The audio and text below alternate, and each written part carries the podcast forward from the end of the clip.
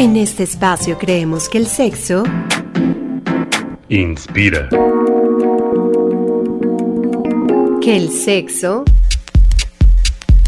sabe y se escucha. Conocer más de nuestra sexualidad e informarnos permite disfrutar. Y en 99.g, el sexo se oye bien.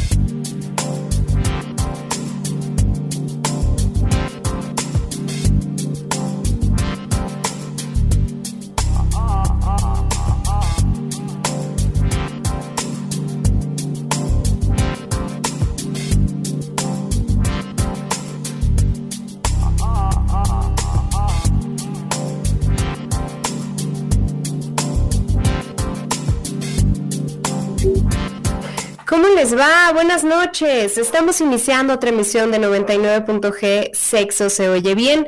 Soy Lorena Rodríguez y les agradezco su compañía aquí en la frecuencia de mi radio en el 99.7 de FM. Yo los invito a que esta noche se queden con nosotros. Le mando saludos a quienes nos están escuchando a través de su computadora en la página de mi radio que es uniradio.uamx.mx o bien eh, pues aquellos que, que nos escuchan a través de su bocina inteligente o directamente en nuestra señal. Hoy es martes y no pueden faltar aquí en la cabina y en este espacio los temas referentes a la sexualidad y lo más importante para nosotros, que es escuchar sus comentarios a través de el teléfono en cabina, que es el 722 270 5991 o pueden ustedes enviarnos mensajes de texto y de WhatsApp al 72 25 91 36 33. En Twitter y en Facebook estamos como arroba 99.g. Nosotros aquí comenzamos.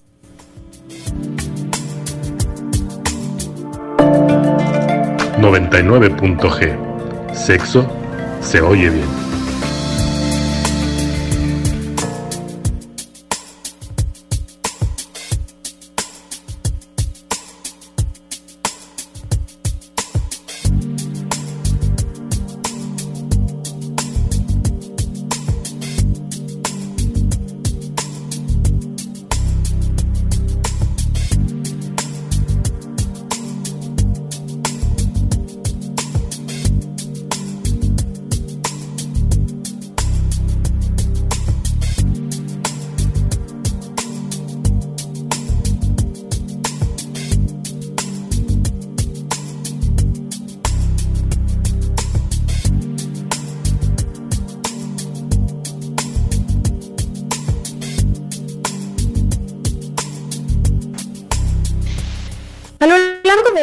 Historia, el amor romántico se ha convertido en un estado de felicidad deseado.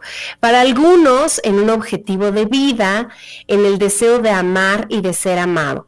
Eh, así, de alguna manera, lo hemos visto en las películas, eh, eh, estos amores eternos con final feliz, aunque no exentos de dolor, de sufrimiento. Y, y dentro de toda esta perspectiva, pues el amor romántico se ha vuelto en una construcción sociocultural y por tanto se vincula con nuestra creencias aceptadas.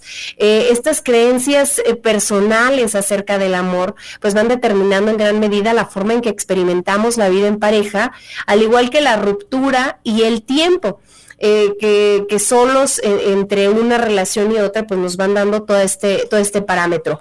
Hoy aquí en 99.g el tema es amor romántico versus amor realista y para platicar de todo esto nos acompaña el psicoterapeuta sexual Rafael Agustín Velázquez de León. Rafael, ¿cómo estás? Bienvenido, gracias por estar con nosotros. Hola Lore, buenas noches, buenas noches a todos y a todas. Pues muchísimas gracias por la invitación. Una vez más compartiendo este espacio con ustedes y con mucho gusto de estar aquí.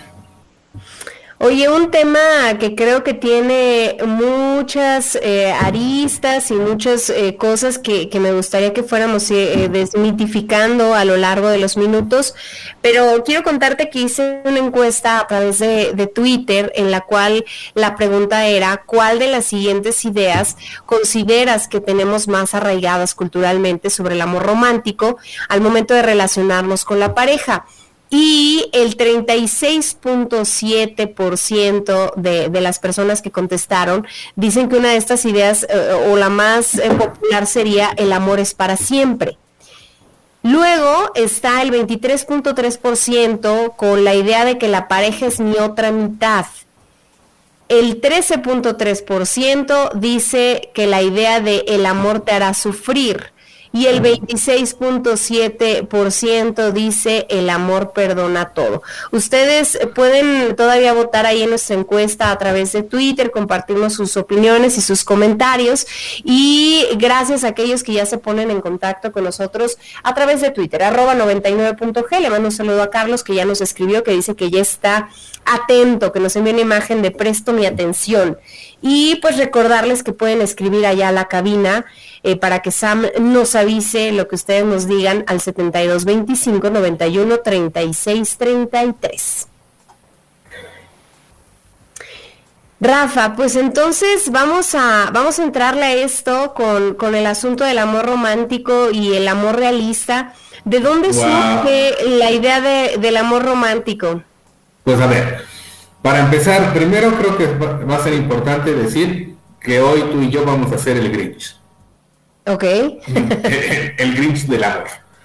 Del amor romántico. ¿Y por qué digo esto? Porque eh, el amor romántico, o lo que conocemos teóricamente como el amor romántico, desde, lo profesional o desde esta eh, eh, forma de ver el mundo y de esta línea de, conocimiento, sería como esta idea romántica de eh, el amor, de la relación de pareja, pero que además es muy poco realista o que eh, implementa una serie de exigencias y de atributos que no siempre van a ir con la realidad de las personas o con la realidad de la misma pareja. Y que entonces eso en muchas ocasiones se han vuelto como cadenas, como diría la canción de José José, ¿no? lo que fueron cintas blancas se convirtieron en cadenas y generó sufrimiento o terminó siendo algo que me detuvo con esta otra persona o en esta relación y entonces terminamos incluso odiándonos o terminamos separándonos o terminamos eh, no queriéndonos ni ver por todos estos atributos, por todas estas ideas que le hemos dado a la concepción de pareja y de amor. Que sería un tema que, pues, que creo que ha ido viviendo una evolución con el pasar de los años y que también nos bombardea desde la publicidad, desde las películas, desde las novelas, en donde cada uno de nosotros va creyéndose diferentes... Em, pues estereotipos de, de lo que sería un amor romántico ideal. Sí, vaya, es como eh, establecer estos guiones, o nos van dando ciertos guiones que nos van construyendo y que nos van guiando eh, a lo largo de nuestra vida, ¿no? Como esta idea del amor para toda la vida, ¿no? Como decías en la encuesta y que, que muchas personas aseguran que es como la idea más frecuente, o la creencia más frecuente en este amor romántico, y sí, ¿no? Pero es diferente a lo mejor pensar en un amor para toda la vida cuando la esperanza de vida era llegar a los 30, 40 años de edad, aún para toda la vida, cuando la esperanza de vida es entre 75 y 80 años. Claro. Eh, eh, ¿Cómo, ¿Cómo mm, influye o cómo ha influido este asunto de, de, además de, pues estas frases ya tan popularizadas como y, vivieron felices para siempre. O, cuando le echamos ahí como que tantita análisis a algunas de las historias más emblemáticas de Disney y de los dibujos animados y, que desde chicas y chicos nos, nos se me hace que, que que un poco más influenciada hacia las mujeres, pero, pero tú nos lo dirás. Este, ¿cómo, ¿Cómo llega todo esto a afectar en la percepción en la que nosotros vamos teniendo eh, una relación de pareja? Es que lo modifica todo, vaya, lo construye. Es decir, desde el amor romántico solo puede haber un tipo de relación. O solo hay una relación correcta. Y es la que dura toda la vida. Y la que además vivieron felices para siempre todo lo que salga de ese guion, todo lo que salga de esa idea, está mal.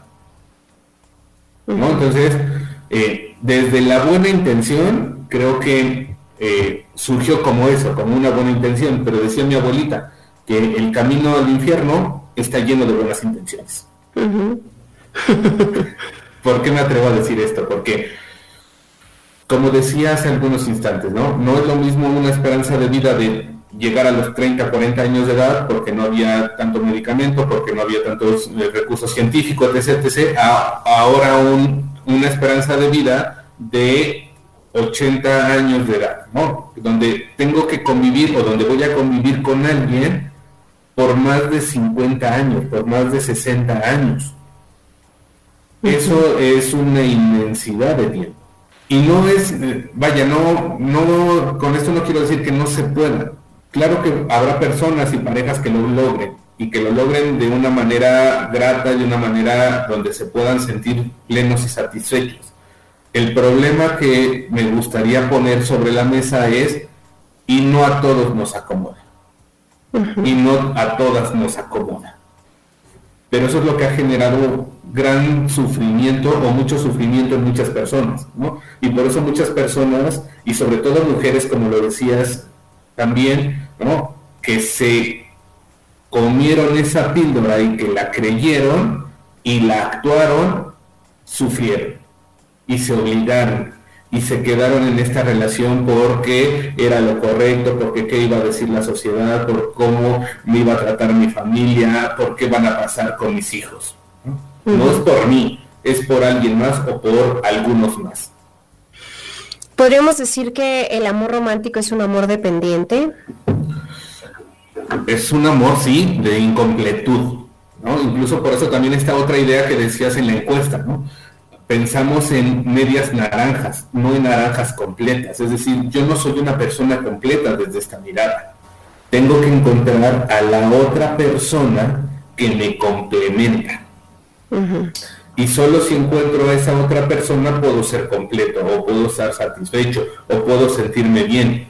Románticamente eso suena muy bonito, pero ya en realidad o en la vida real es imposible. Yo soy un ser completo con apetencias, con deseos, con necesidades, con disgustos y gustos, que comparto y que pongo en la relación con la otra persona. Y la otra persona igual, y además, como diría Joaquín Sabina, yo hoy vengo como muy eh, de referencias, pero eh, como diría Joaquín Sabina, ¿no? Eh, y yo no quiero cargar tus maletas, ni que escojas mi champú, porque soy una persona completa. Yo soy quien soy y te comparto este que soy.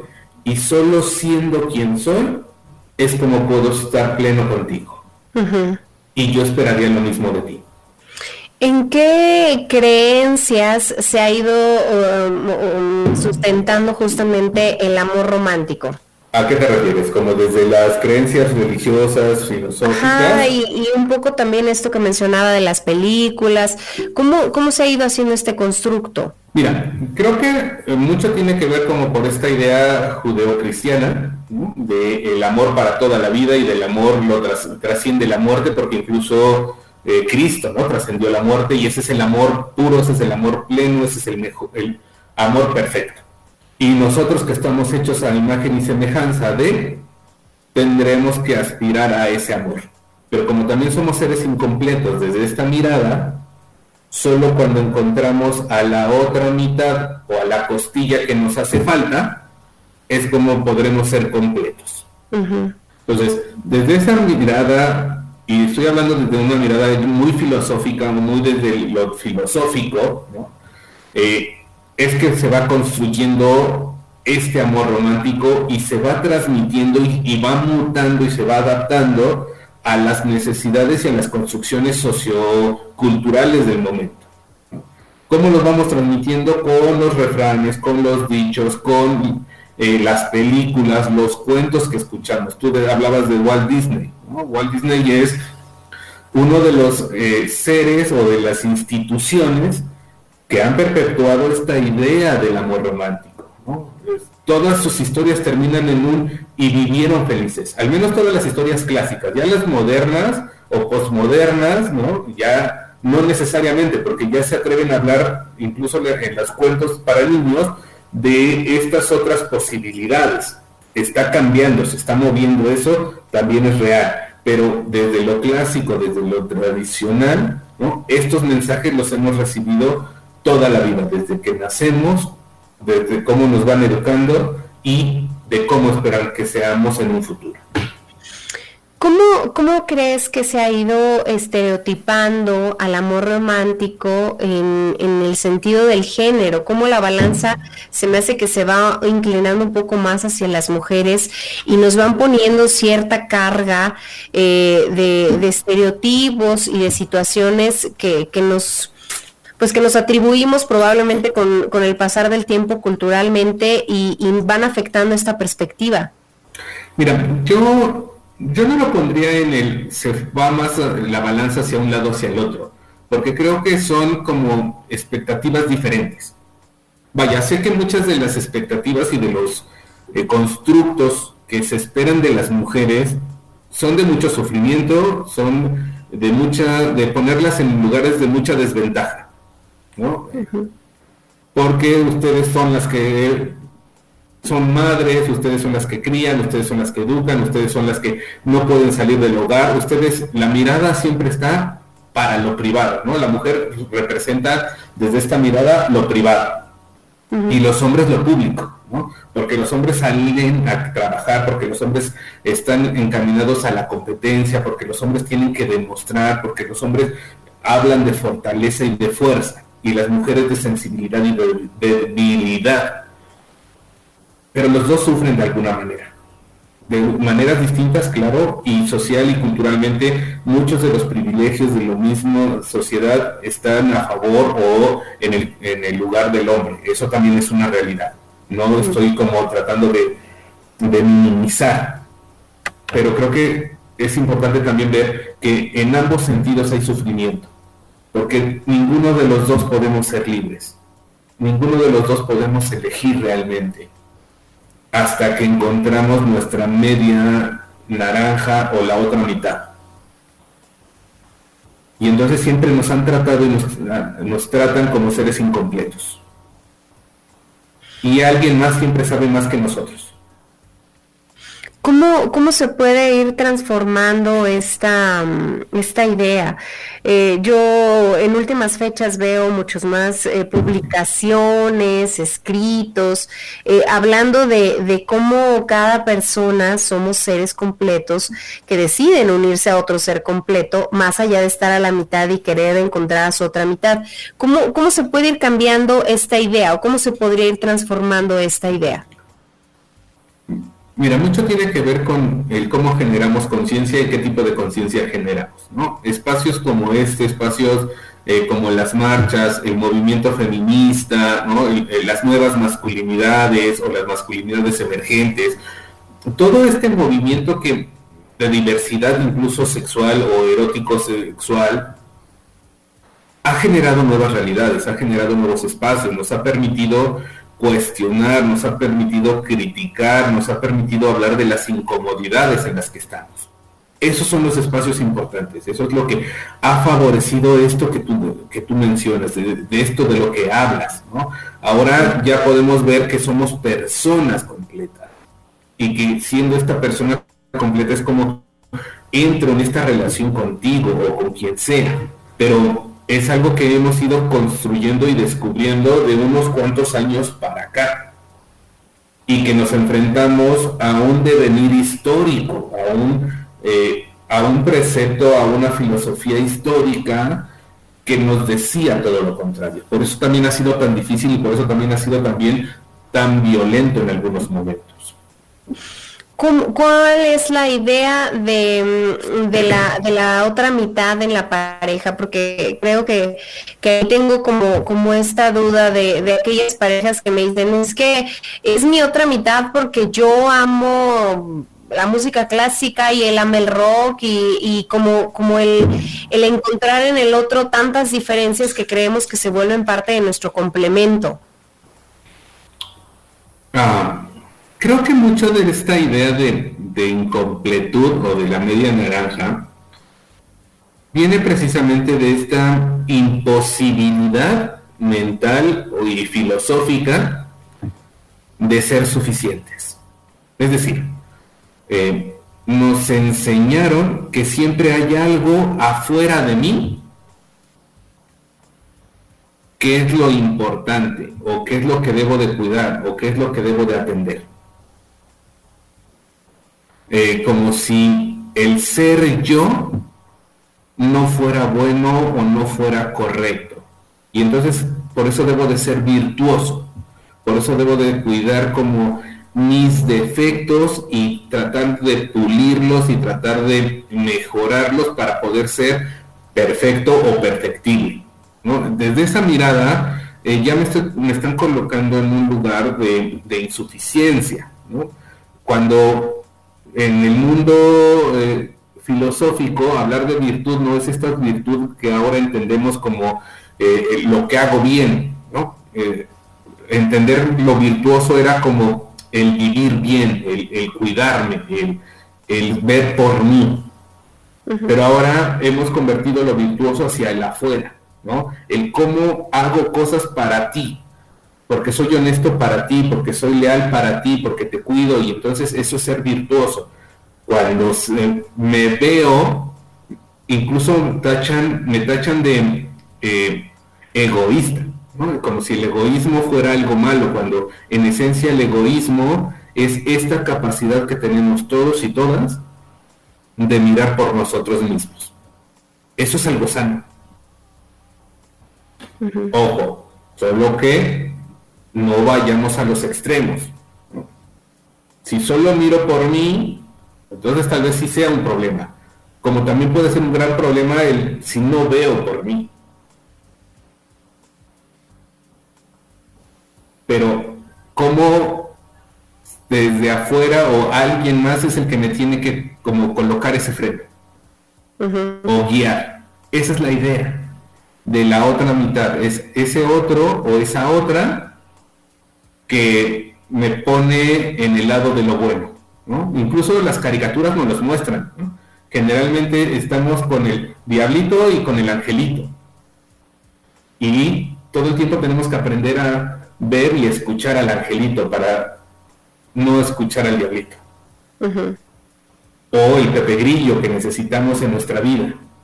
Porque necesitamos que alguien nos complemente, que alguien nos guíe, que alguien nos lleve, que alguien nos nutra.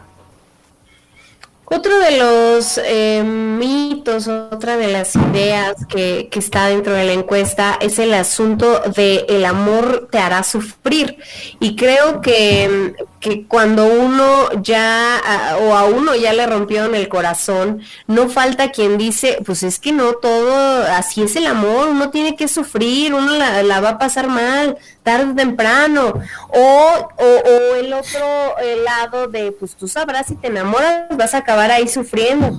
Eh, ¿cómo, ¿Cómo hemos ido alimentando esto y de qué manera además creo que puede llegar a, afectar la felicidad de mucha gente? Mira, creo que mucho tiene que ver como por esta idea castrante, y, y me atrevo a ponerlo en esos términos, ¿no? esta idea castrante, de necesitas ver lo malo cuidar de lo malo o prevenir lo malo para entonces ganarte el cielo. Es decir, a este mundo venimos a sufrir, a expiar nuestras culpas y nuestros pecados para llegar a la tierra prometida, el paraíso. Ya desde este precepto filosófico, desde esta postura, nos están mostrando a qué estamos o en qué estamos haciendo en este espacio, en este mundo, en este eh, momento histórico. No venimos a disfrutar, no venimos a ser quienes podemos ser, no venimos a expandirnos. Venimos a expiar culpas, incluso ya nacemos con pecado, desde algunos preceptos filosóficos y teológicos, para tener un camino de sufrimiento, porque solo a través del sufrimiento es que podemos expiar nuestras culpas, y entonces llegará el momento en el que encontraremos el paraíso prometido. También nos lo dicen las canciones, ¿no? Si quieres disfrutar de la rosa necesitas conocer las espinas.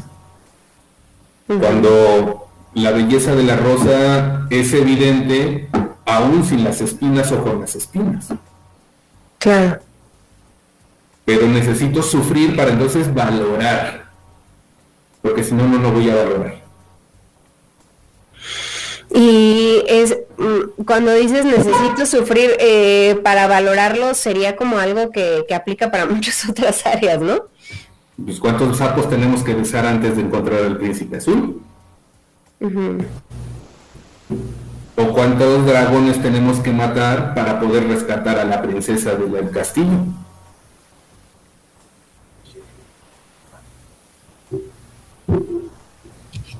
Eso habla de sufrimiento, eso habla de esfuerzo, eso habla de ganarse, o sea, no, eres merecedora o merecedor simplemente por el hecho de ser. Tienes que hacer algo para realmente merecer. Tienes que sacrificar o arriesgarte para entonces merecer. ¿Cómo, ¿Cómo vamos a lograr eh, ir cambiando o derrumbando este tipo de, situaciones que, nos hemos creído durante tanto tiempo y que pudieran eh, afectar nuestras relaciones? Híjole, esa creo que es una pregunta muy, muy, muy complicada, este, Lore. Eh, y no sé si tenga la respuesta, pero lo intentaré, Y creo que si tuviéramos la respuesta, estaríamos en otro lado, en otro nivel, pero creo que es igual, como cuestionándonos y atreviéndonos a criticar y atreviéndonos a percibirnos y a sentirnos y, aprender también a validar eso que sentimos, eso que nos pasa. El cuerpo no nos engaña, el cuerpo no nos miente, pero incluso a veces pensamos en el cuerpo como esta cárcel de, lo, de la razón o del alma, de lo superior. Y no atendemos las necesidades básicas. A veces dejamos de comer porque no está bien que comamos. O, no hay, o hay solo horas para comer. A veces dejamos de dormir porque no es hora de dormir. O cómo vas a dormir a media tarde o a media mañana. O a veces dejamos de ir al baño, por ejemplo, porque hay cosas más importantes. No puedo salirme de una reunión o no puedo dejar de hacer esto que me toca hacer o que estoy haciendo para ir al baño, porque lo otro es más importante. ¿Y quién sabe? Pues sí. Eh, vamos a hacer una pausa, vamos a, un corte de estación y, ya regresamos aquí en 99.g. Ustedes están escuchando ese espacio que es dedicado a la sexualidad, en donde hoy estamos hablando del amor romántico versus el amor realista. Recuerden que pueden escribirnos al 7225 91 36 33. Ya volvemos.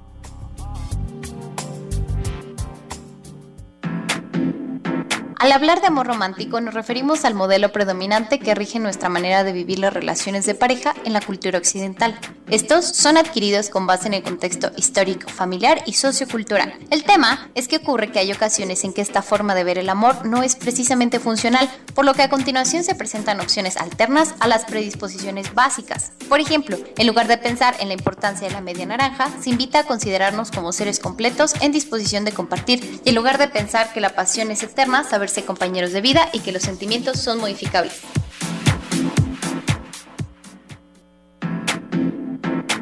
Investigadores de Open University en Inglaterra hicieron una encuesta a más de 4.000 personas entre 18 y 65 años, en donde analizaron el comportamiento de 50 parejas exitosas, en donde, a pesar de la convivencia y los años, apagar la tele, soltar el teléfono y dar tiempo de calidad, caminar juntos para conversar, tomar aire y compartir tiempo, así como detalles cariñosos, como hacerle el café al otro por las mañanas o algunos detalles específicos que hagan sentir bien a los dos, son de los hábitos clave para fortalecer una relación y que ésta trascienda con el tiempo.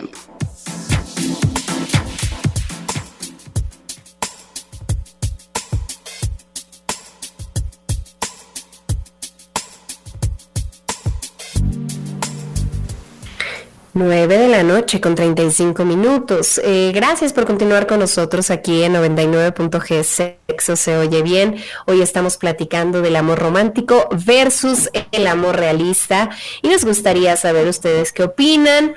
Eh, si lo han vivido, si de alguna manera esto ha terminado afectando o, haciéndoles vivir distintas etapas en su, en su manera de relacionarse en pareja, al 7225 91 36 33 pueden hacernos sus comentarios o platicar ahí en cabina con Sam al 722 270 59 91. Rafa, ¿será que el amor romántico genera un mayor deseo y atracción sexual? No, creo que es al revés, eh, incluso por eso creo que este tema de los estereotipos se nos ha dado también, porque eh, desde la mirada de lo romántico ya está todo construido, ¿no? Y entonces solo hay un caminito. Pero eso a veces es como limitante o eso incluso a veces es eh, silenciar mi historia, mi deseo, mis apetitos, mis necesidades creo que el no amor romántico o el amor no romántico es más, incluso más pulsional, más eh, de deseo, más de instinto, porque me permite fluir, me permite expresarme y hasta expresar eso que no siempre es bien visto socialmente hablando. Ok. Eh, el amor, ahora vámonos con, con el amor realista. El, el, amor realista implica entonces ser fríos y calculadores. Eh, no, creo que es al revés, igual. Creo que ser romántico es ser frío y calculador porque tienes que medirlo todo y valorarlo todo y adecuarte todo. Y desde el amor real eh, me permito ser. Se me permite ser. Y entonces incluso puedo ser políticamente no correcto. ¿Cómo, ¿Cómo nos podrías describir el, amor realista? ¿Un amor maduro, un amor que deja fuera el romanticismo o que sí puede llevar romanticismo? ¿Cómo funciona? Mira, yo primero hablaría de en plural, no en singular. Creo que hablaría de distintos amores y de distintas relaciones. Y entonces eso abre un abanico de posibilidades. Y si nos vamos un poco como a la construcción eh, y haciendo eh, un poco uso de la teoría del, doctor Robert Stender, creo que el amor realista, el amor maduro, se centraría en tres pilares base o en tres vértices, que sería eh, la pasión, que es como esta parte del deseo, de, del instinto animal, de, lo acachondez, de, esto que tiene que ver como con, eh, con lo biológico incluso, la intimidad que es como desde el mundo emocional, la cercanía, el saber que puedo contar contigo, que tú puedes contar conmigo, que, que nos compartimos, que no voy a ser juzgado y que no te voy a juzgar y que te puedo recibir y me puedes recibir, aún con mis sombras o siendo la sombra que también puedo ser y elijo estar contigo, que sería como el tercer vértice, el, el tercer pilar, ¿no? Yo me comprometo contigo, elijo estar contigo, decido estar contigo. Eso no quiere decir que me obligue, quiere decir que entre muchas otras posibilidades, entre muchos otros espacios, por decisión, por elección, porque así lo deseo, elijo estar contigo. Creo que si logramos como cierto equilibrio entre esas tres posibilidades, entre esos tres vértices, entonces hablamos de una relación madura donde también hay libertad de ser, de hacer, de compartir. y no, y no te necesito para complementarme. Te deseo, te permito estar conmigo, te comparto y tú me compartes. Y lo que yo vivo sin ti y contigo es lo que nos permite construir la relación. Incluso la separación o la distancia de amistades, de espacios, de familias, de opiniones, más que separarnos, lo ponemos al servicio de la relación y entonces nutre la relación. Era un poco esto que, mencionabas al principio en algunos de los eh, momentos anteriores, este, ¿no? donde tal vez yo soy rockero y, tú eres muy clásica, pero en algún punto encontramos donde lo disfrutamos juntos. Y si no, yo me voy con mis cuates rockeros y tú te vas con tus cuates clásicos y luego nos platicamos el concierto.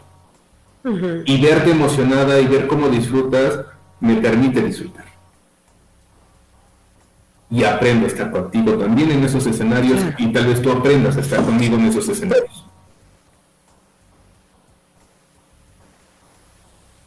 Que esa es otra de las, de las partes que creo que, que se han pues que hemos alimentado mucho sobre el amor romántico y es la libertad y el espacio, ¿no? Hemos eh, generado un, ahí como un concepto ya un poco híbrido de, lo que es la, monogamia, de la libertad, de fusionarte con alguien. Hay parejas que hasta se visten iguales, eh, hay parejas que, que si no estás eh, con él en el círculo de amigos, pues como que se empiezan a sentir que no, no, no está funcionando funcionando algo en la relación. Eh, creo que hay muchas cosas ahí que nos hemos ido creyendo con el pasar del tiempo y que, probablemente van de la mano con la libertad. Y que además con la, eh, con la libertad y con la diversidad, porque desde el amor maduro, desde el amor que podemos construir maduramente tú y yo, la distancia puede ser no un impedimento. Los disgustos y los gustos no necesariamente es lo único que nos va a sostener, sino es algo más que eso. Y podemos ajustarnos y podemos construir la relación que mejor nos acomode, por el tiempo que nos acomode. Y ese es un compromiso importante. No es un compromiso para toda la vida, como lo dice el amor romántico, pero sí es el compromiso de estar bien juntos. Y si ya no estamos bien juntos y no podemos reparar eso, podemos estar bien separados. Y eso también es amor. Vamos a, escuchar eh, la cápsula de hoy de Muchos Menos Machos que nos prepara eh, Rafael y le mando un saludo a, a, Rafa. Ustedes pueden encontrar este proyecto que está haciendo de Muchos Menos Machos en Spotify justo con ese nombre y en sus redes sociales. Vamos a escucharla y ya volvemos.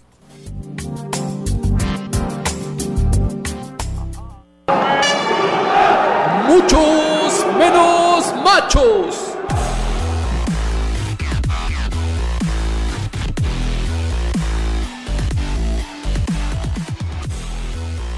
Hola, ¿qué onda? Yo soy Rafa y a lo mejor ya nos conocemos o a lo mejor no, pero eso no importa. Lo que realmente importa es que ya estás aquí y que podemos pasarla chido. Así que ponte cómodo, súbele al volumen y disfruta de ser mucho menos macho. El día de hoy vamos a hablar de sexo, o mejor dicho, de los sexos. ¿Para qué o qué? Y es que la neta está bien gacho que sigas confundiendo palabras tan simples como el sexo y el género. No, no, no, no. No son lo mismo y no hacen referencia a las mismas cosas. Y recuerda, esto no tiene nada que ver con los feminismos y todas esas cosas de las que te quejas y que ni entiendes todavía. ¿Cámara? Entonces, vamos a empezar por dejar claro qué es eso del sexo y el género. El sexo lo debes entender como una característica biológica, es decir, las mujeres nacen con ciertas características que las hacen diferentes a los hombres, por ejemplo, los cromosomas sexuales. Las mujeres tienen cromosomas XX y los hombres tienen XY. Oye, oye, despacio, cerebrito. Si eso es muy complicado de entender, entonces solo necesitas saber que exteriormente, físicamente, entre las piernas las mujeres tienen vulva. ¿Qué? Sí, vulva. ¿Por qué nadie me lo dijo? ¡Ay, debo haber parecido un idiota! Lo que tú conoces como vagina y que has visto de manera real o ficticia a través de fotos, en revistas, películas, videos o caricaturas, en realidad es la vulva y está conformada por el monte Venus, los labios y el clítoris. Información que cura. Entonces, güey, ponte chido y no la sigas cagando, no es vagina, es vulva. Ahora, con todo esto que te acabo de decir, ya sabes que los hombres no tenemos vulva, tenemos pene y testículos. Y por supuesto que también los has visto en infinidad de lugares o momentos. Pues cuando te bañas, cuando te masturbas o en el baño de la escuela. mejor! Espero que con esto ya te haya quedado claro lo que es el sexo y si no es así, entonces te lo vuelvo a explicar. ¡Ya, güey! El sexo hace referencia a un aspecto biológico. Así naciste, no lo elegiste. Naciste con un pene entre las piernas y las mujeres nacieron con una vulva. Punto. Cámara, no me agüito. El género hace referencia a todos esos comportamientos, prácticas, formas de pensamiento o a todo aquello que has aprendido con el paso de los años y que supuestamente son propios tanto para hombres como para mujeres. Bueno, no nos vamos a poner a discutir por una o dos letritas, ¿no? El género es una construcción social y existe desde antes de tu nacimiento. ¿Ya te quedó claro o no? Estoy agarrando señal, carnal. Ok, mira, te vuelvo a explicar. Desde antes de nacer, tu familia o las personas más cercanas a ti ya se habían inventado muchas cosas que deberías hacer a lo largo de tu vida. Ya se habían inventado aquello que te debería de gustar, como el fútbol o los muñecos de acción. Ya te estaban imaginando haciendo cosas, no sé, ganando un chingo de premios o trofeos, teniendo un buen de novias, o teniendo ciertas cosas como un auto, un empleo, un buen sueldo y todas esas pendejadas. Todo eso del género lo fuiste aprendiendo al estar en contacto con las personas. Por eso te decía que el género es una construcción social y se conforma a partir de ser hombre o ser mujer. Ahora, lo chido del género es que al ser una característica social va cambiando con el paso del tiempo. Por eso ahora es más frecuente ver hombres haciendo cosas que durante mucho tiempo estaban prohibidas o que no podían hacer libremente.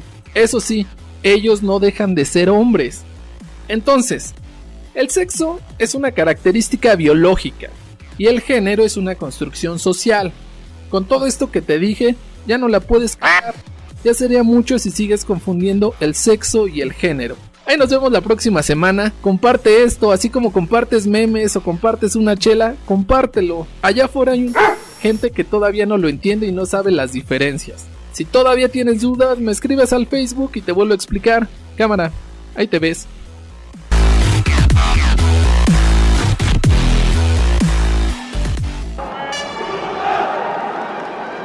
Muchos menos machos.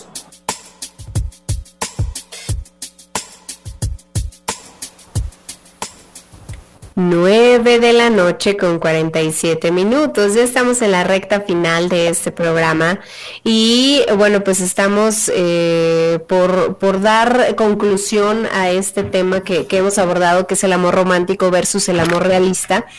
Eh, a través de Twitter nos escriben, el amor real no es invasivo, es respetuoso, es libre, se está por gusto y sí es duradero, es el verdadero amor no condicionante.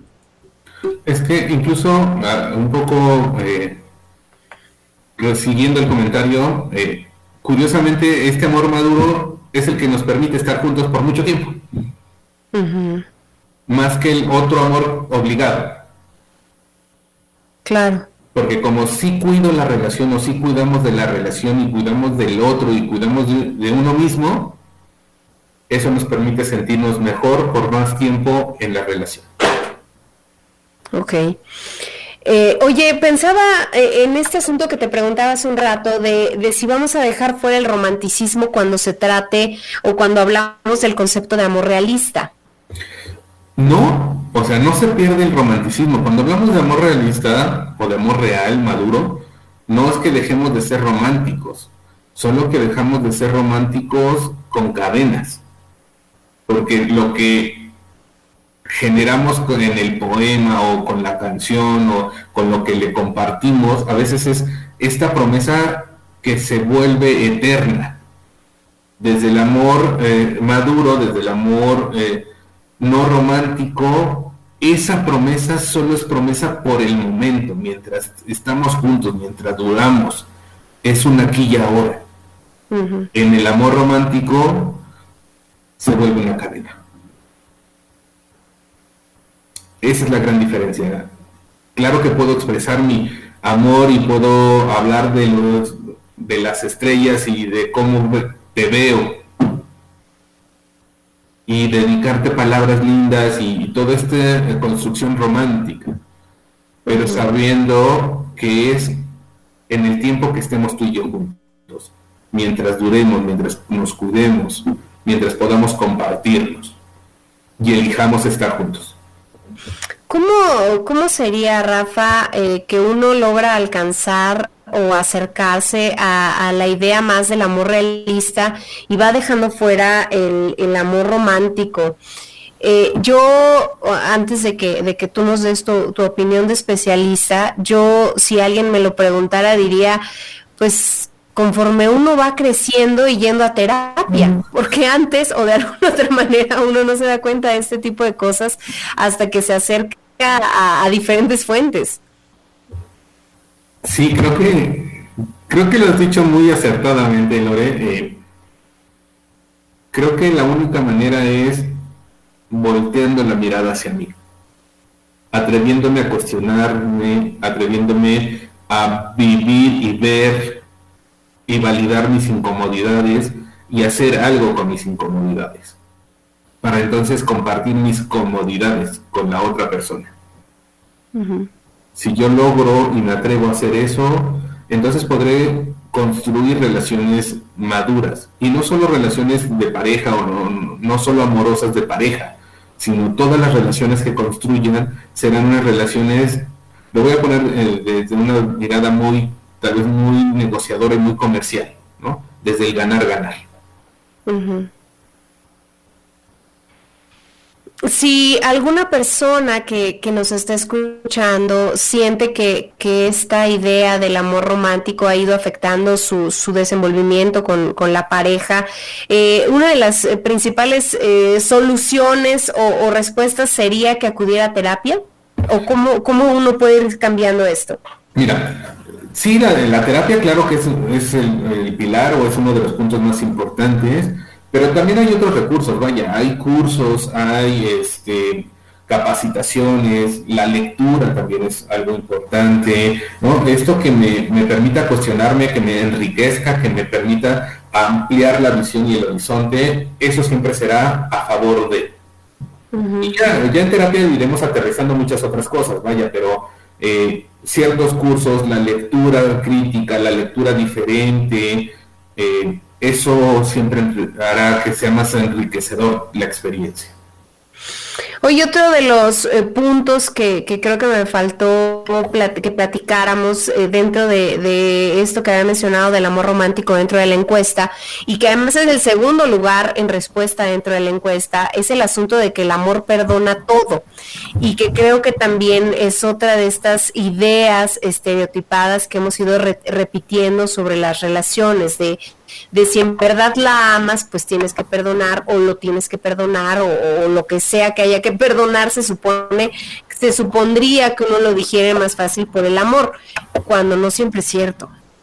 Mira, yo creo que sí se puede perdonar y tal vez se pueda perdonar todo en la pareja, pero eso no significa que yo pueda vivir con todo en esta pareja o en esta relación. Y creo que esa es una gran diferencia. Vaya, es importante perdonar, claro, porque si yo perdono puedo seguir adelante, no me ato. Pero eso no significa que me quede contigo o que me tenga que quedar contigo o que tenga que vivir contigo. Mm. Habrá cosas que no puedo aceptar y que prefiero no vivir o elijo no vivir. Ok. Y eso también es amor. Claro. ¿Cuál, ¿Cuál va a ser la, la conclusión eh, el día de hoy, Rafa, ante este versus de amor romántico, amor realista? Porque creo que además dentro del, del amor eh, romántico hay muchas cosas eh, que, que, a lo mejor nos hemos creído durante mucho tiempo. La persistencia, el, el hecho de que, de que alguien crea que, que te estás haciendo la difícil y que entonces hay que ser persistente hasta que digas que sí, ¿no? no respetar el no. Eh, el asunto del sacrificio, que también creo que va muy de la mano con el amor romántico, eh, o, esto que tú mencionabas de, del asunto de que ninguna otra relación, ni de amistad, ni de otra índole, pudiera ser tan importante como lo es la pareja. Eh, ¿cómo, ¿Cómo vamos a, ir dándole cierre a, estas ideas del amor romántico con, con el amor realista? Eh, mira, creo que respetando mucho lo que acabas de decir, el no es importante. Aprender a respetar, a escuchar y aceptar el no y también el sí. Y dejemos, o la invitación sería, dejemos de pensarnos como seres incompletos. Somos seres completos. Y a veces un cóctel de frutas con una naranja y un plátano y algo más puede ser maravilloso no necesariamente somos solo la mitad de algo. Seamos seres completos que nos compartamos desde la completud con la otra persona y entonces nuestras relaciones serán más ricas, enriquecedoras y disfrutables.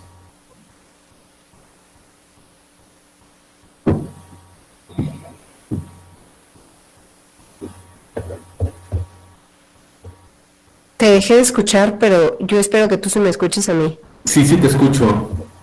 Ah, muy bien. sí, ahí me quedé con la idea. Espero que, que, sí, todos hayan escuchado, excepto yo, ya Sam nos dirá. Eh, así, así concluimos una emisión más de 99.g. Yo quiero agradecerle a Rafael por estar con nosotros, por toda la información que nos ha proporcionado el día de hoy. ¿Cómo puede la gente que nos está escuchando contactarte, Rafa? Muchas gracias por la invitación, Lore. Siempre un placer estar con ustedes. Eh, mi número celular es 7225 728011 y en Facebook me pueden encontrar como R. Velázquez, psicoterapeuta, o como Rafael Velázquez. Muchas gracias. Yo les recuerdo a ustedes que este programa pueden escucharlo también, o todos los programas de, de 99.g a manera de podcast en Spotify, en el Spotify de Uniradio, que es Uni Espacio Radio 99.7 FM. Ahí, si ustedes quieren volver a, este, escuchar este programa o escuchar algún otro, pues ahí lo encuentran en, la versión podcast de este espacio. Yo le quiero agradecer también a Samuel Serrano, quien nos estuvo apoyando en la realización de este programa, a Charlie Cortés y a Susana, que siempre nos ayudan en la postproducción. Yo soy Lorena Rodríguez, de deseándoles a todos ustedes que pasen la más placentera de las noches.